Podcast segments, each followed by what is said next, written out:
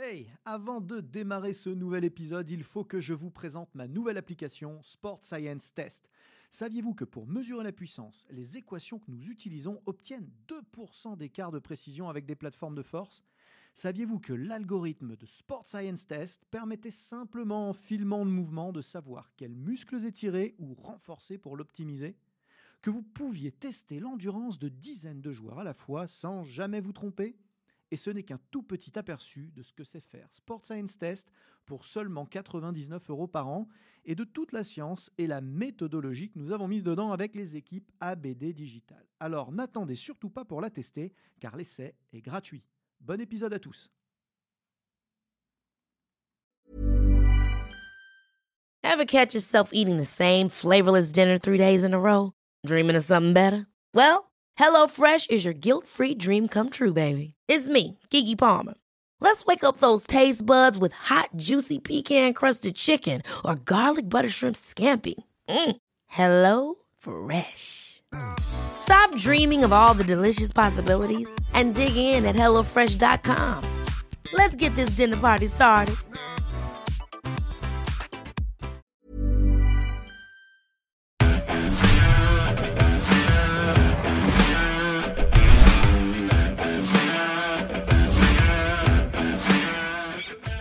Bonjour à tous et bienvenue sur ce nouvel euh, épisode euh, de podcast ABD. On reçoit aujourd'hui Anna Aubry, qui est un sport scientist, hein, puisque le, terme anglais est consacré désormais, euh, qui conseille euh, de nombreuses équipes sportives et notamment euh, en vélo. euh, Vital, tu vas Concept BNB Hotel. Vital Concept BNB Hotel, qui est un petit peu long à dire, mais Ouais.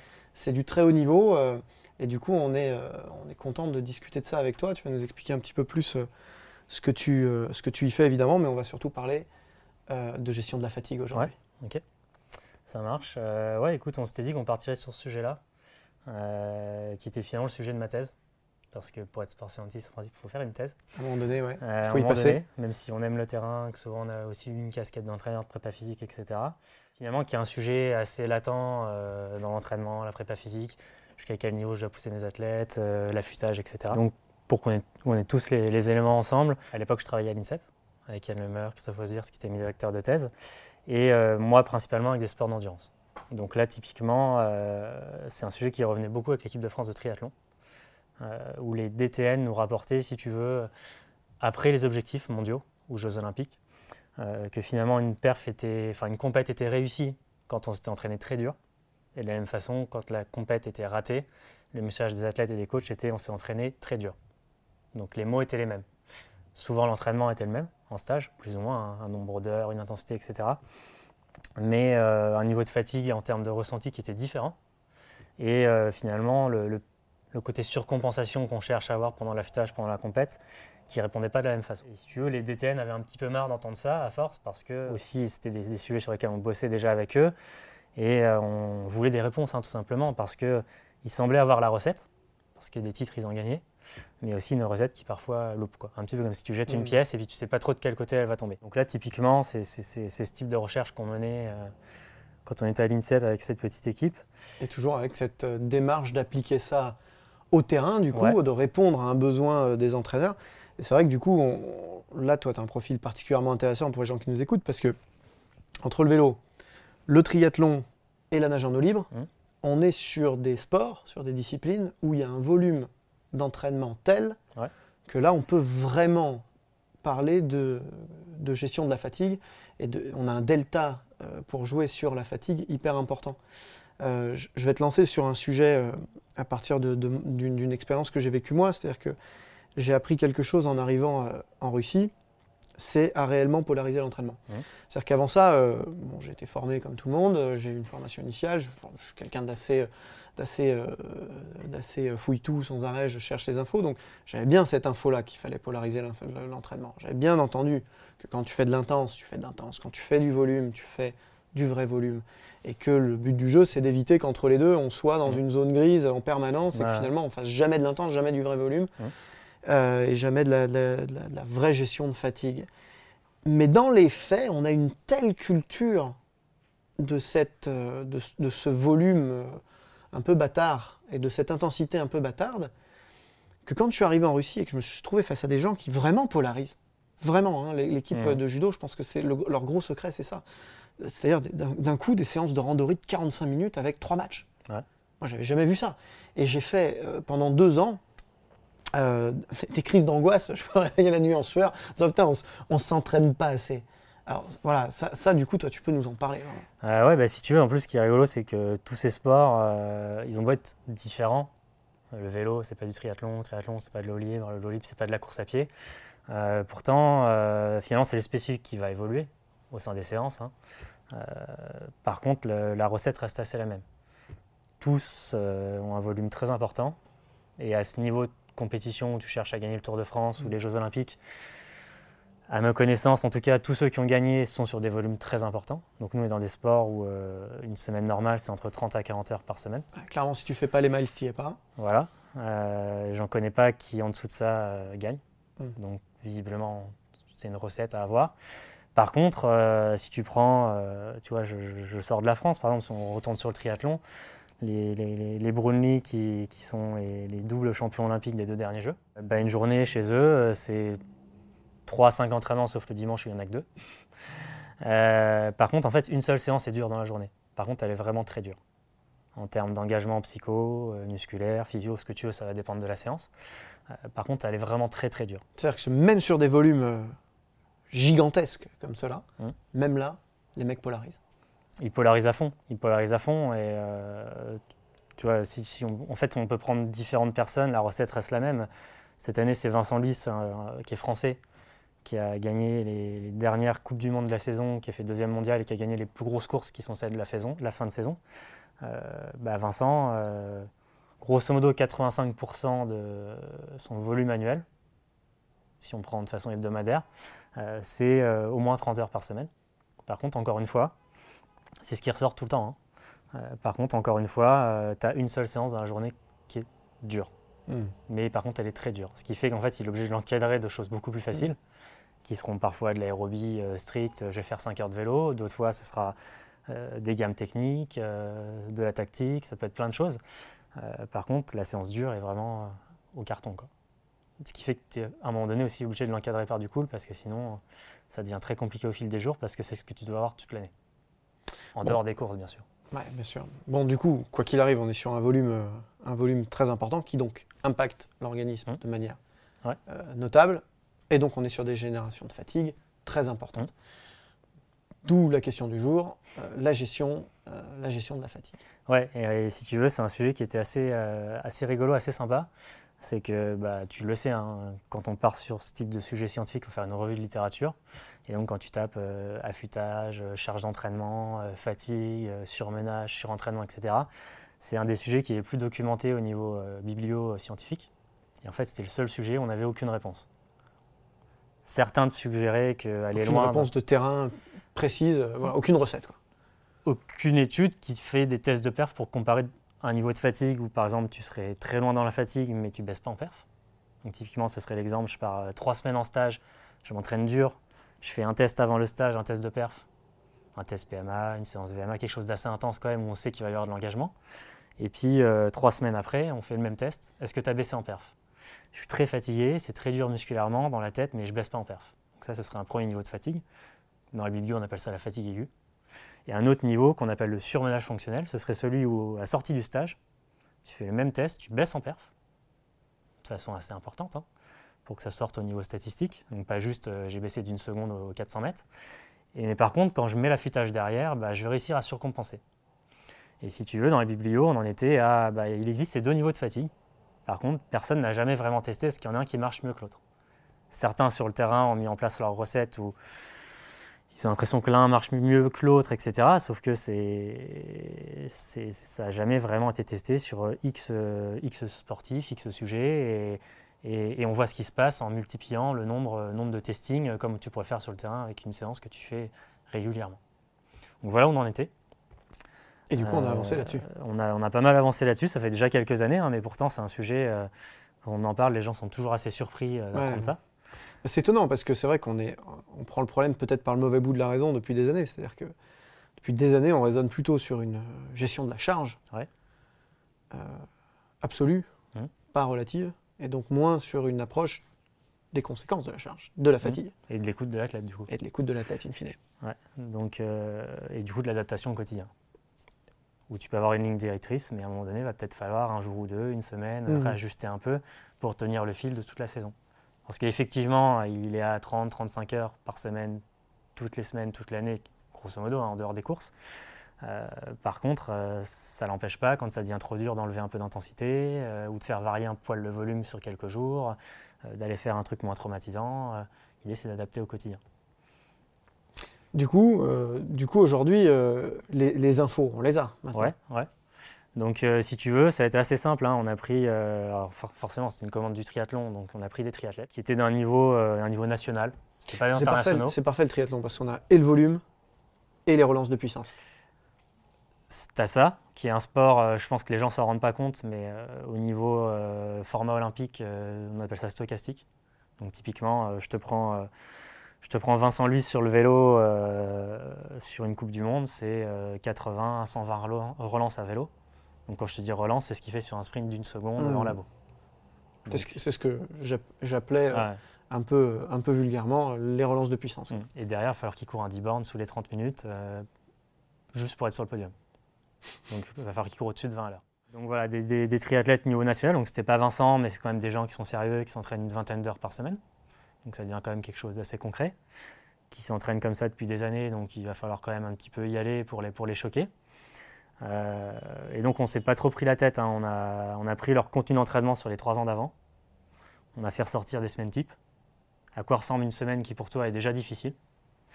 Euh, et on ne se prend pas la tête, on l'augmente de 30%. Pas pour dire qu'il faut faire 30%, c'est que par le passé, euh, on avait fait des études avec la FLD, l'Agence française de lutte contre le dopage, qui voulait voir un petit peu déjà ce qui se passait chez les surmenés parce qu'eux avaient un enjeu là-dessus également.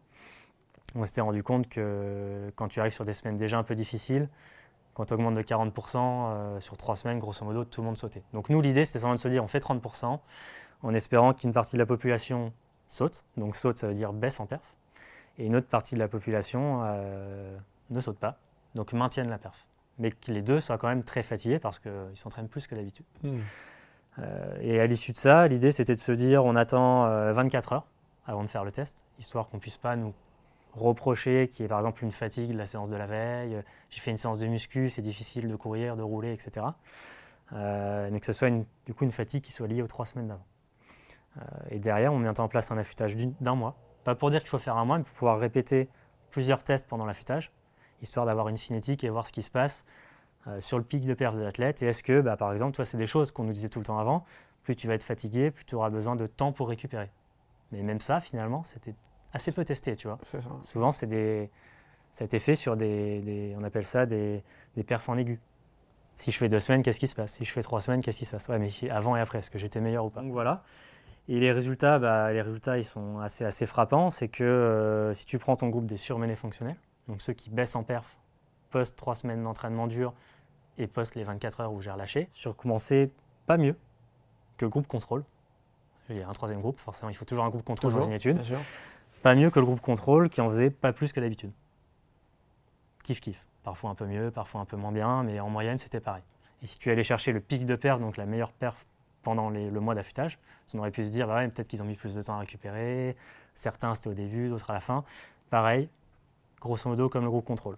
Donc déjà le premier enseignement, c'est que tu as des mecs qui sont entraînés très dur, no pain no gain, euh, jusqu'au carton, sachant qu'en plus on a une population où quand tu leur expliques que tu vas faire, ils veulent tous être dans ce groupe-là. Parce que dans tous les bouquins d'entraînement, on nous vend le côté surcompensation de Matveyev qui a 50 ans, où si tu baisses en perf, bah, c'est comme si tu tires un élastique, plus tu vas le tirer, plus il va remonter. Euh, et finalement, bah, pas mieux que le groupe contrôle. Donc ça, c'est juste pour le côté perf. Donc ça, ça, ça botte en brèche le fait que plus je vais m'entraîner dur, plus ça va marcher. Donc dur, oui. En tout cas, il y a une limite. Voilà, il y a une limite. Et le groupe des fatigues aiguës, donc ceux qui sont entraînés tout aussi dur mais qui n'ont pas sauté, pour plein de raisons, euh, qu'on pourra évoquer après, euh, bah ceux-là, à l'inverse, ils ont une surcompensation qui est, folle. C'est vraiment de la folie. Euh, en moyenne à 15 jours, c'est une moyenne. Donc euh, le message, c'est que il faut créer du stress, il faut s'entraîner dur. Là-dessus, il n'y a, pas de- problème. Dans tous les sports, il faut, il faut stresser l'athlète. Nous, on est passé par le volume, hein, mais ça pourrait être d'autres choses. Changement de l'entraînement, aller sur les points faibles, sur les points forts, s'entraîner à jeun, à la chaleur, au froid, tout ce que tu veux. Il faut créer du stress, par contre, jusqu'à la limite que peut supporter l'athlète? Donc ça va être dur. On va passer par des moments pas sympas, parce que tous les jours s'entraîner dur, c'est pas facile. Par contre, si on voit que ça saute, c'est pas bon signe, il faut relâcher. Donc Medvedev avait raison, il y a bel et bien un élastique, Ouais. mais c'est pas le même pour tout le monde. C'est pas même pour tout le monde. Euh, pour finir là-dessus, du coup, pour finir sur l'affûtage, qui était assez, assez sympa de voir aussi, c'est que finalement, les, les, fatigues aiguës, euh, je t'ai dit en moyenne, c'est 15 jours. En fait, ce qui est sympa avec les sciences, c'est que quand tu fais ça sur beaucoup d'athlètes, qu'on a répété ce type d'études, euh, derrière, tu essayes de faire parler un peu les stats pour comprendre les choses. Et ça nous disait qu'à 99, enfin, si tu faisais un affûtage à 15 jours, tu avais 99% de chances d'être meilleur qu'avant. Donc en gros, tu ne te trompes pas. Par contre, euh, la réponse pendant l'affûtage a été très individuelle. Tu avais des mecs qui répondaient bien au début, d'autres au milieu, d'autres à la fin. Euh, donc ça, c'est pareil, tu vois, c'est des choses qu'on ne connaissait pas forcément. Donc il y a un vrai intérêt à aller euh, connaître son athlète, tester les choses et voir est-ce que c'est quelqu'un qui répond plutôt au début, plutôt à la fin, plutôt à 15 jours comme la plupart des gens, pour pas se tromper quand tu as un gros objectif type les Jeux, les championnats du monde. Euh, Donc oui au stress, jusqu'à une certaine limite. Et du coup, cette limite, c'est ce sur quoi on voulait aller tous les deux là, elle est dépendante de plein de choses. Déjà, elle est dépendante de l'inné, comme pour tout dans le sport, Mhm. ta capacité à encaisser. Elle est excessivement dépendante de ce que tu as fait quand tu étais jeune. Donc si tu te mets à mettre du volume quand tu as 25 ans, je te souhaite bon courage pour l'encaisser. Ça peut arriver, mais c'est assez rare quand même. Donc elle sera beaucoup dépendante de ce que tu auras fait chez les jeunes. Donc il faut s'entraîner chez les jeunes. Ça ne veut pas dire s'entraîner au carton tout le temps, hein, mais il faut qu'il y ait quand même un certain volume d'activité physique, parce que c'est l'aérobie qui va te permettre d'encaisser Mhm. renforcer ton système nerveux, etc. Puis bah, derrière, tout ce qui se passe autour. Donc typiquement déjà ton contenu. Donc, quand tu parlais de l'intensité, eh ben, un des meilleurs moyens de faire sauter ton athlète, c'est de mettre beaucoup d'intensité, tout le temps. D'où le fait de polariser. Euh, et puis bah, après aussi tout ce qui est stress psychosociaux. euh, ma copine m'a largué, euh, j'ai mes examens scolaires, j'ai mon enjeu sportif qui arrive, je suis plus stressé, je dors mal, ah bah, le sommeil, la nutrition, tout ça fait que bah, tu, tu risques de, pousser l'athlète à moins bien encaisser la charge. Quoi. Alors du coup, on, on en arrive un peu à la partie recette. Ouais. Je vais peut-être la mettre au pluriel parce que j'ai plusieurs questions à te poser. La première, c'est euh, comment on détecte un répondeur et un non-répondeur? Alors, euh, déjà, je dirais pas forcément bon ré- répondeur et non répondeur, plutôt quelqu'un qui, qui est trop fatigué ou pas assez fatigué, parce que quelqu'un qui, tu peux avoir quelqu'un qui pendant des années n'a pas sauté. C'était un peu le, le sens de ma deuxième question, ça. A posteriori, qui est fatigué et qui n'est pas fatigué, mais a priori, qui va être capable d'encaisser des Mm. volumes supérieurs Mm. euh, aux autres? Est-ce que tu as des techniques pour arriver à les détecter ou est-ce qu'on se base simplement sur, euh, bah, sur euh, des échelles de... Alors, ce qui est, ce qui est, ce qui est assez rigolo, c'est que euh, donc, là où tu peux pas te tromper, c'est la perf. Sauf si tu l'as testé dans des conditions où tu t'es un peu loupé. hein. Ce que je te disais, le lendemain d'une grosse séance, il faisait trop chaud, il n'a pas digéré, j'en sais rien, il a mal dormi, dans des conditions où tout va bien. Donc là, ce serait la perf, le meilleur indicateur. Sauf que bah, toi, comme coach, tu vas me dire Ouais, mais t'es bien gentil, Annel, mais j'ai pas dû mettre un 10 x 400 dans les dents tous les jours. Donc si tu as un entraînement où tu sais qu'il va monter en intensité, en principe, tu connais ton athlète, donc tu sais comment il va répondre. Donc tu n'es pas obligé de faire le 10 x 400 déjà. Déjà, tu as un premier indicateur qui peut arriver au quotidien. J'ai fait une séance dure, je sais comment il doit répondre, est-ce qu'il remplit l'objectif? Mhm. Il ne remplit pas l'objectif, c'est pas bon signe. Parce que quand tu vas voir le coach, bah, justement, il va te dire ça. Ouais, mais j'aimerais bien plus objectiver les choses. Et euh, sur l'objectivation de, de- de- de la chose, ce qui est assez rigolo, c'est que nous, on fait des stats, on appelle ça discriminantes. En gros, on met dans la machine à, à stats tout ce qu'on a fait, des choses qui ont coûté des milliers d'euros. Et ce qui marchait le mieux, c'était donc la perf, la fréquence cardiaque et le RPE, donc ce qui me coûtait le moins cher. Il y a aussi la lactatémie, mais il faut pouvoir en faire. Donc Ça on tombe bien. Donc on- ça tombe bien.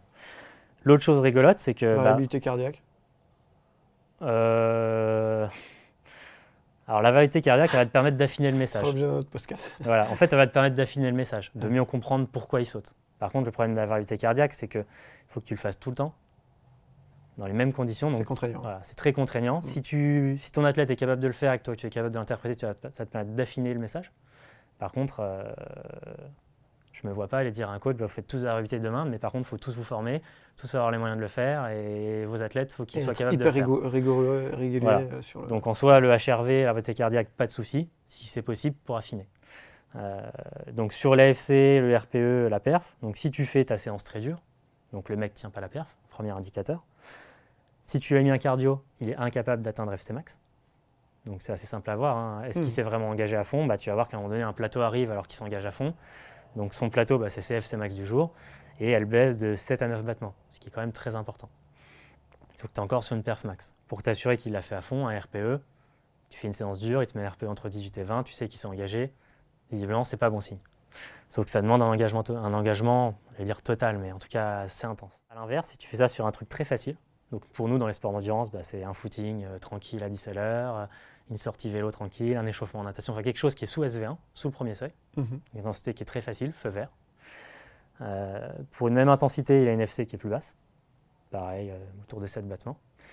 Et surtout, quand tu lui fais stopper son effort, quand tu regardes ce que tu, faisais, ce que tu fais chez le docteur quand tu vas faire ta licence, ta- quand il te fait faire tes, tes 30 flexions et qu'il te dit prenez votre pouls et donnez-moi donnez le score de pouls, sur ta première minute de récup, tu fais la différence entre ta FC à la fin de l'effort et ta FC au bout d'une minute, elle va augmenter de façon exponentielle, de l'ordre de 15 à 20 battements, ce qui est gigantesque. Énorme. Donc il récupère, c'est l'inverse de ce qu'on pourrait penser, il récupère beaucoup plus vite. Euh, donc c'est assez simple à comprendre, c'est que c'est dépendant de principalement de trois choses. Sur cette première minute, c'est le moment où tu vois le plus les deux systèmes nerveux, le, le sympathique pédale d'accélérateur, le parasympathique, le frein à main. Et donc en fait, si tu veux, c'est le moment où tu relâches les deux. Enfin, tu, tu- tu- tires sur le frein à main, tu relâches la pédale d'accélérateur. C'est ce qui se passe quand tu récupères. Sauf que quelqu'un qui est surmené, il a une pédale qui est moins sensible et il a un frein à main qui est tout le temps activé. Donc forcément, ça va poser problème. Et en plus, tu as une certaine cinétique de, de- ton rythme cardiaque, de ton, ta, ta pompe cardiaque. Et forcément, si tu l'as envoyé moins vite parce que tu es surmené, qu'elle est plus basse, bah, les trois ensemble va faire que tu descends beaucoup plus vite. En gros, ta courbe, elle devient presque verticale. Euh, et dans le même temps, si tu lui demandes un RPE, donc euh, difficulté de l'effort, pour un truc qui est, très, qui est facile, il va souvent dire que c'est moyennement dur à dur. Donc tu lui dis, bah, va faire ton footing à 10 à l'heure, qui pour lui est un truc de récup chez un sportif d'endurance. Et bah, le mec, euh, il est comme ça, il dit, euh, c'est la croix à la bannière pour tenir 10 à l'heure. Ça tiendrait qu'à moi, je courrais à 8 ou je rentrerai à la maison. Quoi. Donc là, tu objectives. C'est ce qui est cool. Mhm. Tu peux l'objectiver. Typiquement, euh, tu vois, moi, mes nageurs d'eau libre, euh, ben, en prépa, euh, euh, on fait ça euh, sur le début de l'échauffement. Moi, je le traite pendant la fin de l'échauffement et je vais voir le coach et ah bah là, j'ai un petit doute, t'en penses quoi? Et c'est ce que j'allais te dire, c'est que souvent, t'en penses quoi? Il va te dire, bah, soit son, son, son, son, œil de coach, bah écoute, ça, répondait beaucoup moins bien que d'habitude dans l'eau, euh, prenait moins d'eau, euh, les sensations étaient moins bonnes, dès que je lui demandais d'aller un peu plus vite, c'était compliqué, donc des sensations de coach. Il va aussi souvent te dire, euh, potentiellement, euh, il ou elle est malade, parce que quand tu es surmené, bah, ce qui était assez rigolo sur nos études, c'est qu'ils tombaient tous malades, pour te la faire simple. Mhm. Il va souvent te dire, il récupère pas. Ah bah c'est pas illogique parce que tous nos surmenés dormaient moins et surtout moins bien alors qu'ils passaient autant de temps au lit. Donc ça sent pas bon. Mm.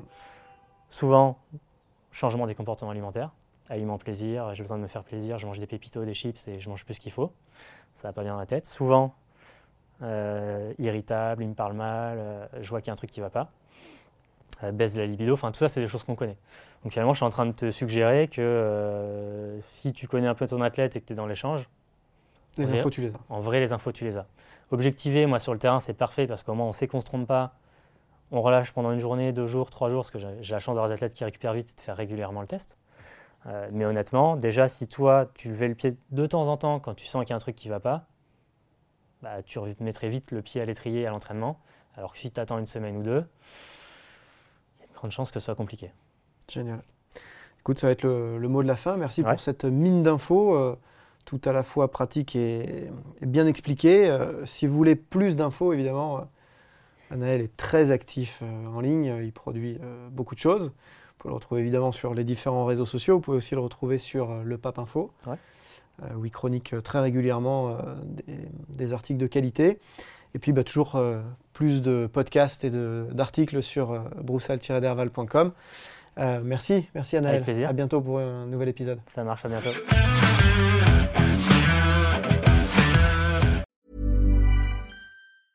Hey, it's Danny Pellegrino from Everything Iconic. Ready to upgrade your style game without blowing your budget? Check out Quince. They've got all the good stuff shirts and polos, activewear, and fine leather goods, all at 50 to 80% less than other high end brands. And the best part? They're all about safe, ethical, and responsible manufacturing. Get that luxury vibe without the luxury price tag. Hit up quince.com slash upgrade for free shipping and 365 day returns on your next order. That's quince.com slash upgrade.